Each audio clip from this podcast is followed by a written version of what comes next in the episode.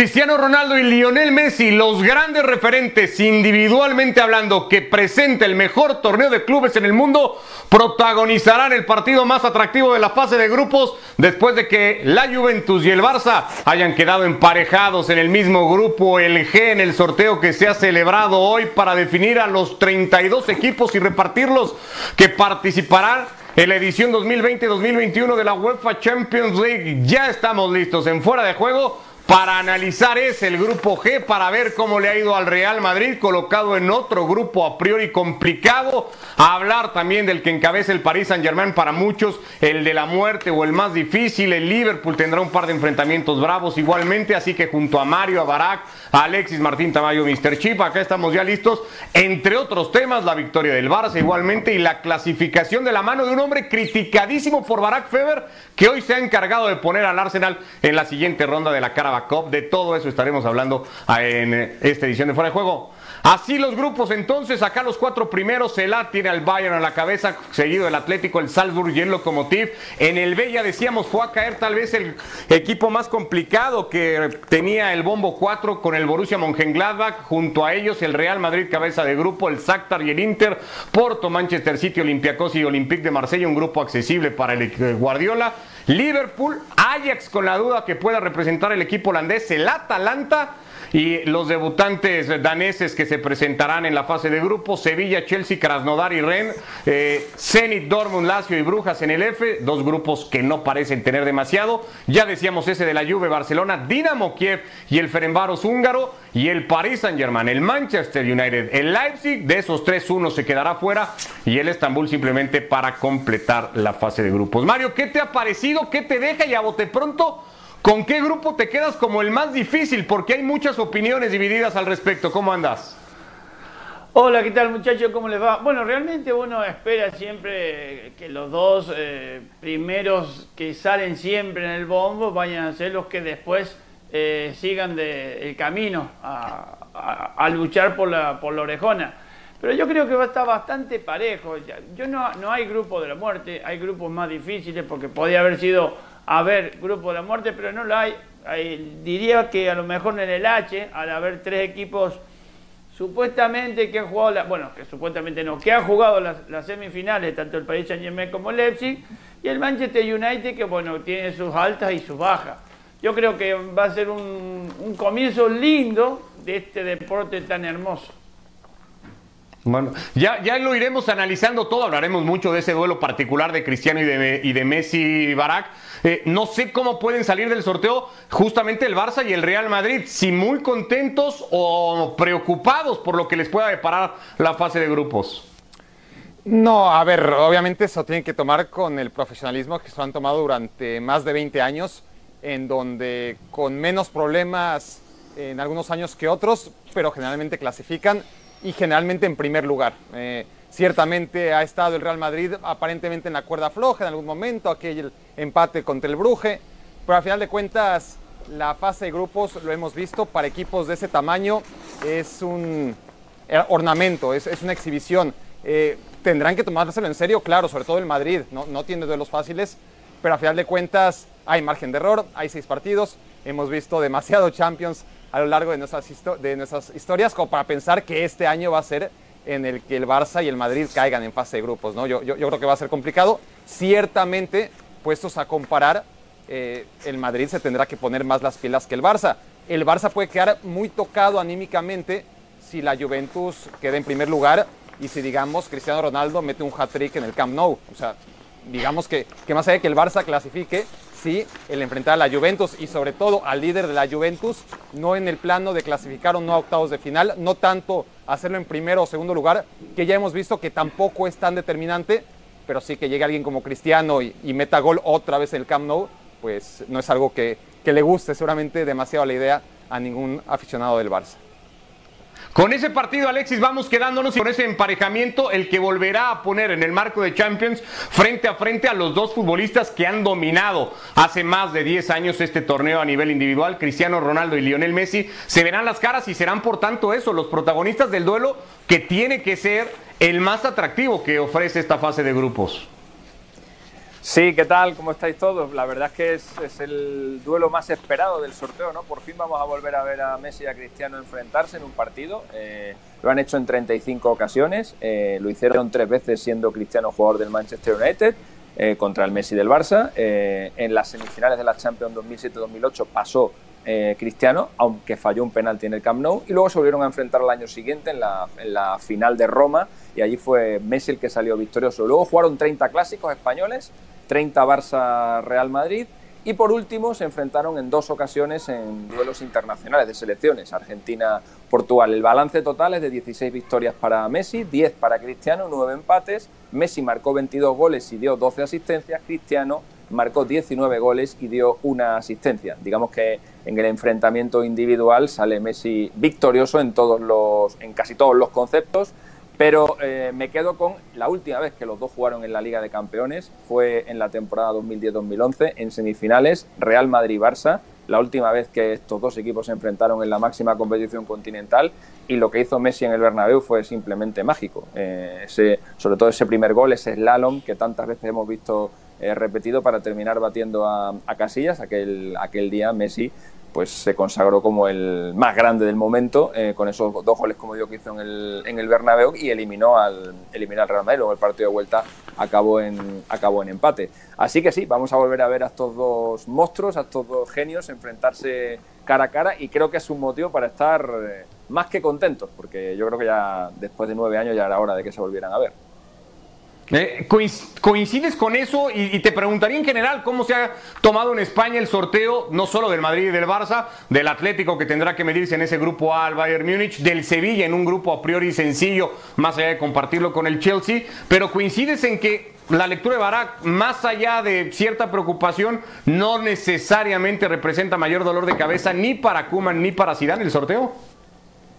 Bueno, creo que el Barcelona ha tenido un sorteo bastante agradable, sobre todo viendo también cómo ha empezado la temporada, porque al final eh, los rivales son un poco lo de menos, ¿no? Si, si, el, equipo, eh, un Barça, un Madrid, un Atlético Madrid, si están bien, prácticamente son muy pocos los rivales que le pueden hacer, hacer daño. Entonces, viendo que el Barça ha empezado bien, metiendo siete goles, no recibiendo ninguno, ganando sus dos partidos bien, además ante, ante rivales de cierta entidad como el Villarreal y el Celta, que vale, hizo siempre un campo que se le ha dado muy mal al, al Barcelona, si a eso le sumas que los rivales no son muy, muy allá, pues la verdad que el sorteo para el Barça creo que ha sido muy agradable. Lo mismo para el Atlético Madrid, la cosa empezó muy mal con la, con la bola del Bayern Múnich, pero también al salir el Bayern tan pronto ya te garantizabas que el coco del último bombo, que era otro equipo alemán, ya no te iba a tocar. Con lo cual, a veces esto que, en un principio asusta mucho, ¿no? De repente ves ahí al Bayern y dices, bueno, tranquilidad, porque ya con esto me estoy asegurando que del último bombo no me va a tocar el, duro, como así ha sido, ¿no? Eh, en el caso del Real Madrid, yo creo que el Madrid no ha empezado bien la temporada. Eh, el Madrid ha ganado sus partidos eh, por la mínima y sufriendo mucho. ya vimos que el Madrid el año pasado en casa, en el, en Bernabéu, y esta es una dinámica que se está repitiendo últimamente. Recuerdo un 0-3 que le hizo el CSK de Moscú, recuerdo el Ajax que le metió 1-4, recuerdo que el Madrid, recuerdo que no fue capaz de ganar las Brujas el año pasado, empate, empate a 2. El Madrid está teniendo muchos problemas en casa en la, Liga de Campeones con público pues eh, sin público y en el, en el distéfano, que donde a priori se jugarían estos, estos partidos, ya veremos, porque la UEFA parece que va a permitir público, pero las autoridades españolas no creo que estén por la labor, y mucho menos en, en Madrid. Bueno, pues si se jugara en el, en el distéfano sin público, pues menos todavía, ¿no? Creo que eh, además no ocurre como el año pasado, que tú tropiezas en casa con el Brujas, o no eres capaz de ganarle al Galatasaray y dices, bueno, no pasa nada, ganas en, ganas en Bélgica y se acabó. Ahora no, ahora no es, no es tan sencillo, ni ganar en Ucrania al Shakhtar, ni ganar al Gladbach, ni por supuesto ganar ganarle al Inter en, en San Siro. Ninguno de esas tres visitas va a ser sencilla para el Real Madrid y por tanto lo primero que tendrá que hacer si quiere pasar el grupo es apuntalar los partidos de, de casa. Insisto, es un equipo que no se está mostrando eh, fiable y que está ganando los partidos de forma muy ajustada. Eh, se pueden contar con los dedos de una mano los partidos que el Madrid ha ganado por más de un gol en los últimos, en los últimos meses. Así que eh, por ahí creo que el Madrid va a tener que estar más que atento porque recuerdo que es el único equipo que jamás ha sido eliminado en una fase de grupos de la Liga de Campeones y, bueno, en alguna ocasión tendrá que pasar. Veremos si a lo mejor es en, esta. Y respecto al Sevilla, perdona, solo un, solo un detallito curioso, porque Lopetegui vuelve a Krasnodar. Krasnodar es el sitio en el que Lopetegui eh, dijo que se iba al Real Madrid, eh, estaba allí concentrada la selección española en la, en la previa del Mundial de, de Rusia y allí fue Mira. donde despidieron a Lopetegui y donde se armó la Mundial. Eh, bueno, pues ahí va a tener que volver Lopetegui a jugar un partido de Champions con el, con el Sevilla. Que le aten bien a la habitación de hotel, no vaya a ser que se escape otra vez. Ya, buen dato ese. Yo por eso hacía hincapié, Mario, más allá de que Baracas este análisis de que no tendría que representar mayor sorpresa la fase de grupos, sí es cierto que, que el grupo en donde queda emparejado el Real Madrid lo deja con esto que dice Alexis, sin margen de error, más viendo el funcionamiento del equipo de Zidane y entendiendo los tres rivales, porque ir a Borussia Park no va a ser fácil, porque meterse a Ucrania sabemos lo que puede hacer el Shakhtar, un equipo gitano de la Champions si se quiere, que a veces puede andar muy bien y a veces se puede comer una goleada, pero que no deja de representar cierto escollo y el Inter como está el Inter, es decir, al Madrid Mario se le acaba el margen de error si quiere superar esta primera fase. Sea, yo creo que eh, no nos vamos a engañar, que el más difícil de todo es el Inter. Y de ahí vamos a partir. Porque si vamos, si estos grandes equipos como el Madrid, como el Barcelona, ya se creen que están clasificados antes de, de empezar a jugar los partidos, la equivocación puede ser muy grande. Acá cualquier equipo te puede dar un disgusto, aunque sea consiguiendo un empate, te pueden dejar afuera para, lo que sigue, para los octavos de final. Por eso yo creo que lo, de Barak es importantísimo lo que dice, y tanto Mr. Chim lo mismo. Estos grandes equipos tienen que ganar los partidos dentro de la cancha. Hoy, sin público, se complica un poquito más. Hay algunos que juegan más tranquilos, hay otros que juegan más nerviosos, pero de cualquier manera, yo creo que equipos grandes como estos, y a lo mejor que no les sobra nada, porque al Madrid no le está sobrando nada realmente ahora, tienen que tener, pero muchísimo cuidado, porque un traspié te puede llevar a la ruina. Ahora, a ver, rápidamente, cada historia es diferente, obviamente, son equipos distintos, pero no perdamos de vista que el Barça el año pasado, que tenía muchísimos problemas con Valverde, aún así le alcanzó para ganar con solvencia un grupo muy similar al que le toca ahora al Madrid, porque ahí estaba el Inter, probablemente un Inter menos poderoso, porque era el primer año de Conte, eso hay que decirlo, ahora es el segundo. Ahí estaba un Borussia Dortmund. de Dortmund, no de Mönchengladbach, es decir, eh, sin subestimar a de Mönchengladbach, que es un muy buen equipo, no es el Borussia Dortmund, y ahí está un Slavia Praga que, juega, que jugaba de manera magnífica, y respetando un Shakhtar, que es un equipo muy distinto a- al Slavia, pero que tiene un potencial similar, ¿no? Eh, Sí, a priori es algo que asusta, pero si nos basamos en la experiencia de Barça y Madrid en la fase de grupos, seguramente para allá de la jornada 5 todo quedará para definir quién va a Europa League y quién queda en el segundo lugar, porque así suele ser. Sí, pero si ves el presente, Barak, y, cómo ha jugado el equipo de Zidane, sí te puedes plantear al día de hoy que, bueno, que a lo mejor no está tan, tan papa, digamos, lo- lo- los, primeros seis partidos, como lo estás planteando. No, por supuesto que no. Por eso lo primero que tiene que hacer el Real Madrid, porque faltaba más, es tomárselo con seriedad, porque no está ahora mismo la situación futbolística como para encima relajarse. Pero el Real Madrid, más allá de los problemas futbolísticos que pueda ir experimentando a lo largo de los últimos meses, es un equipo que está entonado. Está entonado en lo que se refiere a que se mete a los partidos y, si tiene limitaciones en ciertos aspectos como en la pérdida de balón y, y sufre mucho en la transición del rival, pero no es una cuestión de desconcentración, es una cuestión futbolística que tendrá que ir mejorando y que mejor que mejorarlo contra este tipo de equipos. Y al final de cuentas, es un equipo que sí, por más gol que le falte, por más carencias que le veamos, por más mejorable que sea, y claro que es muy mejorable, pues es un equipo que está ganando prácticamente todos sus partidos, prácticamente todos, ¿no? E- Empató uno en la jornada uno, ha ganado el resto, si hablamos de todos los partidos que ha jugado el Real Madrid desde la en la liga, Barak. En la, En la liga, claro, En, Euro- en Europa, hablando- en Europa, Sí, no, en Europa le cuesta mucho ganar. De hecho, Correcto. insisto, el año pasado perdió los dos partidos con el City, no le pudo ganar al Brujas en el, en el Bernabéu, sufrió Correcto. muchísimo en Estambul contra el Galatasaray. Y clasificó, en la liga, en la liga sí le la alcanza, jornada pero en la. Champions no.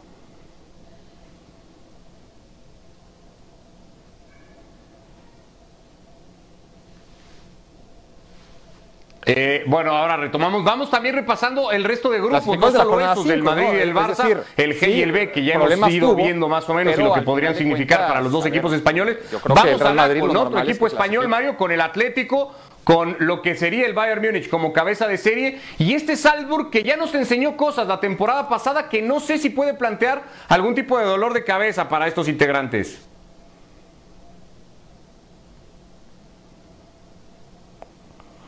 Y lo normal, como, como les decía, ¿no? A ver, si, si el Madrid va a tener problemas para avanzar, entonces, ¿qué podemos esperar de todos los demás? ¿no? Eh, El Real Madrid es un equipo que más allá de que le queramos ver problemas, porque además los tiene, me parece a mí, que es un cuadro que si en la Liga Española, que tiene rivales importantes, puede solventar la gran mayoría de sus partidos y acabarlos ganando como sea, lo normal es que contra el cuarto Sí. de la Liga Barak, Alemana, que contra Barak. el campeón de Ucrania, que contra el segundo de Italia, el Madrid se las arregle. Barak, También- hay una cosa que es muy importante. No nos tenemos que olvidar, desde que la, la pandemia, que se reanudó la liga, realmente el Madrid no ha jugado bien. Han sido nueve o diez partidos, pero lo ha sacado con 1 a 0. Y eso es, eh, es más que suficiente. ¿Cuántos equipos italianos han llegado a conquistar grandes y hicieron grandes hazañas con ese 1 a 0 y sabiéndose defender? Yo creo que el Madrid tiene un gran equipo, no nos vamos a equivocar. ¿Le está faltando gol? Sí, le está faltando gol, pero está bastante serio en defensa. Es decir, siempre la defensa del Madrid ha sido ese, esa pat- eh, eh, ese punto débil que tenía el Madrid. Hoy Pero- no es que sea un fenómeno la defensa, pero que le está faltando el gol, pero que ya le llegará. Con 1 a 0 de momento lo está llevando bien. Pero se- serio en defensa, Mario, si, si no es por Courtois, le meterían gol en todos los partidos. Sí, no, no, sí está claro, está claro. Vos tenés razón que le pueden hacer un montón de goles.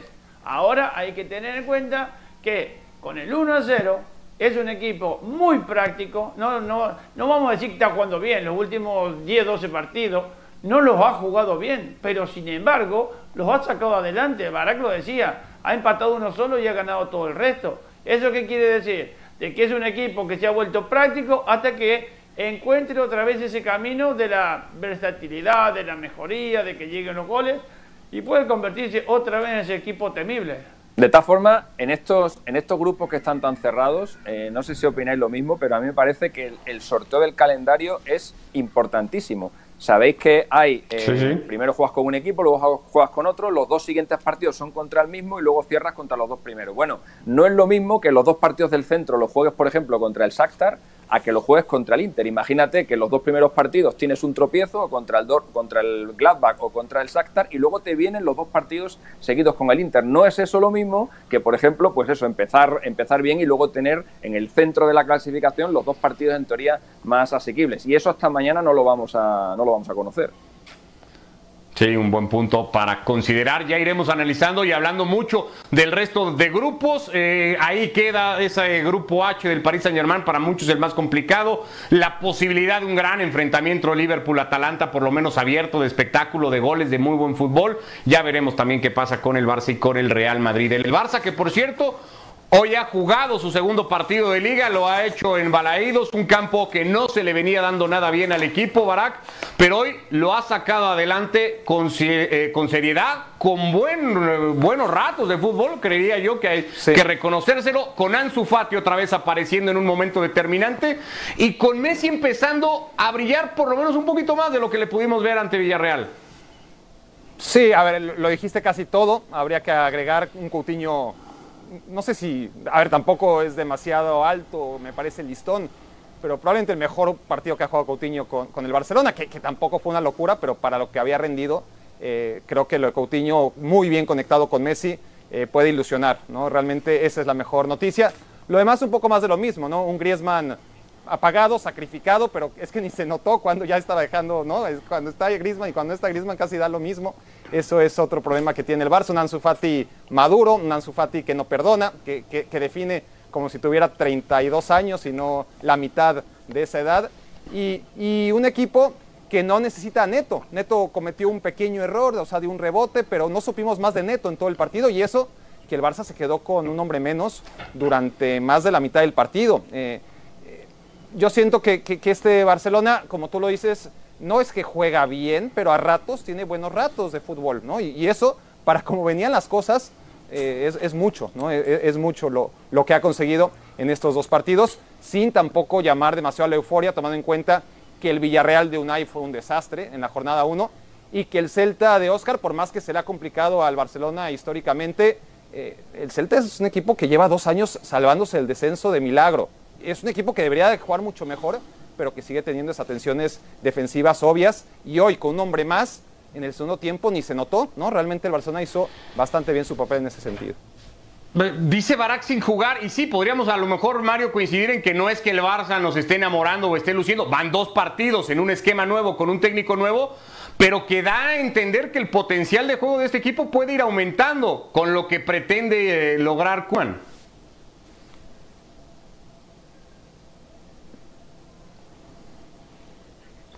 Ahora regresamos con, eh, con Mario, algunos problemitas. Eh, Alexis, no sé cómo lo viste tú, pero el equipo, eh. primero que nada, el mérito o, la buena noticia para Cuman de poder repetir 11 de lo que había sido contra Villarreal, de empezar a encontrar este equipo que aparentemente será por el que vaya apostando, más allá de lo que pueda pasar ahora con Dest, no sé qué futuro tendrá en ese 11 titular Sergi Roberto, pero es un Barça, insisto, que su potencial de mejora de juego pareciera muy alta.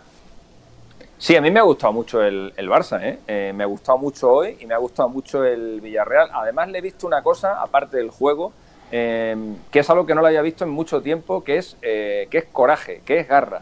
y he visto un equipo ambicioso, he visto un equipo que con uno menos y ganando 2-0 seguía buscando el tercer gol. el Barça ha dominado el partido de cabo a rabo. Insisto, Balaídos es un campo siempre muy complicado para el Barça, donde suele perder, no es que empate, suele perder en, en Vigo y yo al Barça y especialmente a Messi les he visto muy motivados, celebrando todos los, goles, eh, buscando el área rival permanentemente. Eh, y a mí me ha gustado mucho y me está convenciendo este Barça de Kuman, que ha empezado con, con dos victorias, siete goles a favor y ninguno en contra. Solo hay tres inicios iguales o mejores en la historia de los entrenadores del Barça tuvieron inicios así, Tata Martino, eh, Charlie Resac y Terry, y Terry Venable. Son los únicos uy, uy, uy, con estos no, con estos antecedentes, lo que nos Ya preocupaste a Barak, Alexis. No, bueno, pues mira, Terry Venable, Terry ganó la Liga y llegó a la final de la Copa Europa, por ejemplo. No, pero lo de Resac y lo de Tata...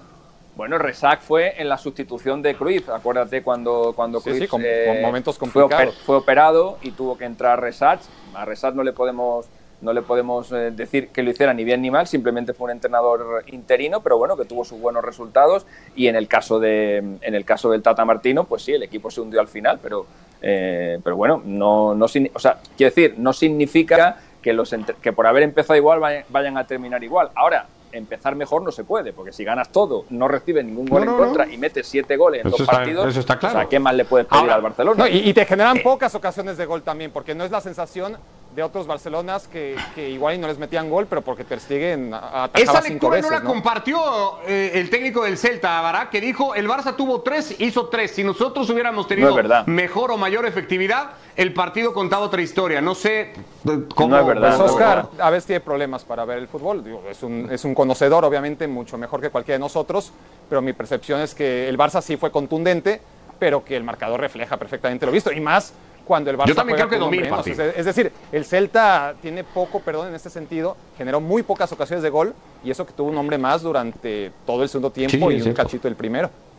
Sí, eh, lamentaban del lado del Celta el momento en el que caen los goles, eh, reconociendo que el primero les cuesta mucho remontarlo y que el, segundo cae justo cuando trataban de plantear otra cosa en el segundo tiempo. Ya decías tú, Barak, ni Villarreal por lo que hizo el equipo de Emery, ni ahora este Celta, más allá de lo que pueda representar su estadio para el Barça, como equipo, representaron grandes problemas para el Barcelona. Será el Sevilla el próximo rival para los de Cuman. Ahí sí podemos ya plantear una primera gran prueba para Ronald Koeman?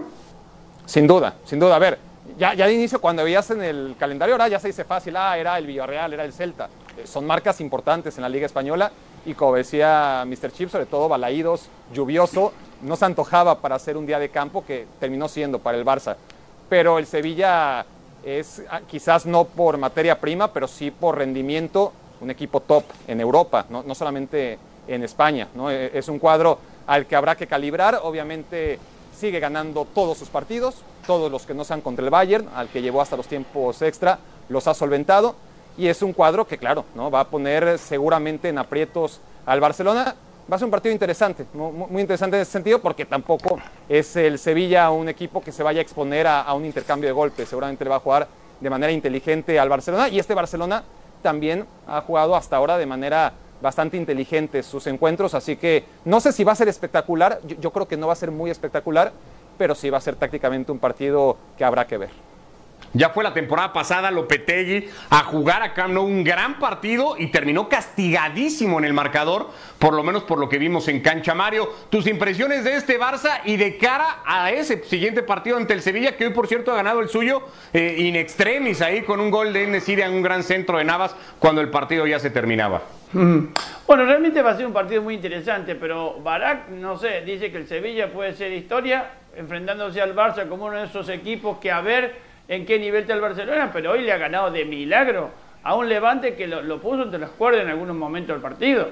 no es que le haya ganado ¿eh? con mucha facilidad, le ha ganado con lo justito, porque el Levante, a pesar de todo, jugando al contragolpe, pudo tener esas oportunidades.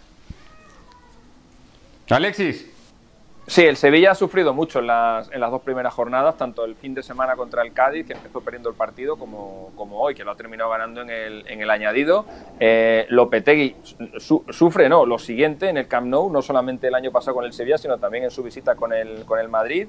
Eh, va de 5 en 5. Eh, es, un, es un campo que es verdad que no va a estar que no va a tener público, pero hay un Sevilla, que es el que se enfrentan al Camp Nou, al Barça, en, su estadio, en el Ramón Sánchez Pizjuán. Este es un Sevilla muy peleón, muy aguerrido, muy difícil de ganar. Y hay otro Sevilla totalmente diferente, que es el que viaja al Camp Nou, donde lleva más de 15 años sin, sin conseguir ganar un partido de, liga. Eh, son escenarios diferentes, este partido se va a jugar en el, en el Camp Nou y veremos qué cara del Sevilla vemos, pero desde luego eh, el Sevilla que hemos visto en este inicio de liga no tiene nada que ver con el Sevilla rodeador que vimos en el tramo final, sobre todo en la, en la Europa League y en las jornadas finales de la, de la pasada temporada. Es un eh, equipo eh, bastante menos fiable que el que, el que nos encontramos entonces y eso que solamente ha pasado un mes desde que le ganaron la final de la Europa League. Con dos piezas menos muy importantes, ¿no? Como Vanega como Reguilón. Evidentemente. Que, que, también tendríamos que, decirlo. Mario, hablábamos de, de, los repuntes o retoques que podría tener este Barcelona. Hoy ha confirmado la contratación de su lateral derecho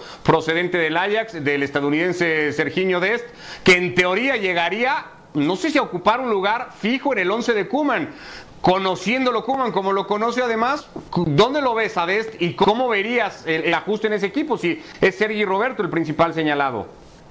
Sí, eso es el principal señalado, pero fíjate que hoy hizo un golazo. Así que yo no sé, seguramente que si Kuman lo quiere, seguramente que lo pondrán. Y le buscará sitio a Sergi Roberto, porque Sergi Roberto era uno de esos jugadores que estaban en la puerta de salida, ahí en la puertita de afuera del vestuario o del, o, del garage de donde están los, del Barcelona. Pero bueno, yo creo que si lo ha contratado será por algo, lo verá bastante bien, yo creo que es un buen jugador, pero cuidado que esto es el Barcelona. Y el Barcelona tiene que tener un rendimiento óptico y no tener que tenerle ese, eh, el peso de la camiseta. ¿Cómo es eso, Barak? De que Dest suele tomar decisiones, ¿qué ponías? Raras, ¿no? De entender. Es raro, es, un chico raro, Dest. Eh, vamos a ver cómo le va. Es, muy bueno, eh, es buenísimo. Eh, habrá que hablar con él, obviamente. Yo lo juzgo a, la distancia y veo las decisiones que ha tomado en, la, en su carrera deportiva muy joven y se llama la atención que un chico nacido en Países Bajos, crecido en Países Bajos, con la selección de los Países Bajos y el historial que tiene, que haya optado por jugar con Estados Unidos, que está muy bien, es su derecho total. Me parece raro, nada más y que un chico que estaba palabrado por el Bayern Múnich, que es el campeón de Europa, que es un proyecto sólido, solvente, que, que es una apuesta segura, pues decidió ir por la ruta difícil, ¿no? que, que es el Barcelona, que también es un gran club, que le ilusionó más, pero que claramente no tiene la estabilidad ni el optimismo de cara al futuro inmediato que sí tiene el Bayern. Serginho Dest apuesta por el Barcelona como apostó por la selección de Estados Unidos y a mí me llama mucho la atención sobre todo que el Barça hizo algo bien, algo que, que, hace mucho, no, no, recuerdo la última vez que hizo algo bien. Bueno, vamos a ver. Luego te sale o no te sale. Bien. a ver, claro, a ver, a ver es una apuesta y a ver si te sale o no te sale. Si llevamos, si llevamos a un, chico más joven Mejor. Llevamos un montón de tiempo diciendo que el Barça tiene que dejar de fichar ya jugadores de centro del campo para adelante y que lo que tiene que hacer es reforzarse atrás. A una vez que lo hace, por lo menos vamos a aplaudirlo. No, no, eh, claro. Estaba claro, Alexis, que, necesitaba además un lateral. 20 añitos dentro de, dentro de un mes. Es un jugador que puede ser lateral derecho y lateral izquierdo, que son los dos, los dos flancos en los que más, eh, en los que más flojea el, el, Barça. Le puede servir a Kuman tanto para uno como para el otro perfil. Yo respecto a lo de las decisiones me reía porque, a ver, uno juega en la selección que siente, las, las selecciones es No, un, no, eso lo es un, es un fútbol, eso es un fútbol de parece raro. sentimiento, no es un fútbol de otra cosa. Si, si no. se siente, Claro, si se siente estadounidense que- más que que, más que otra cosa, pues oye, es normal, ¿no? Posible- posiblemente Bayern las opciones que tiene la- creo que ahora mismo, posiblemente creo que ahora mismo, que viendo los laterales que tiene el, el Bayern, eh, tanto que está jugando Kimmich, que está jugando Alfonso Davies, que tienen a, a Era más difícil ir a jugar el al Bayern, eso sí es cierto. No, pero, y el tener problema era que jugara Dest por derecha y Pavard de central, porque el problema del Bayern son los centrales. Dest iba a jugar Bueno, seguro pero no, Ahora, que habría que verlo. Más joven, no quiero, más barato no quiero que mejor nos gane porque Es por, decir, es por la mejor Champions lesión nos del va. Barcelona en años. Sí, sí, por Champions nos va a terminar superando todo, Barak, pero no quiero que nos gane el programa. Nos estamos yendo ya sin que le tires una flor. tremendo. Una flor a Berleno. Gracias al, a Bernardino, el Arsenal ha avanzado en la Carabao Cup sin ninguna duda. Le pasó por encima el Liverpool, pero el portero alemán lo impidió. El criticado por ti, portero alemán, ¿no? Sí, sí, no, no, no es tan bueno como parece. Al que le has puesto constantemente una cruz, hoy ha respondido. Nos vamos de fuera de juego. Gracias, Mario Barak, Alexis. Gracias a todos. Chao.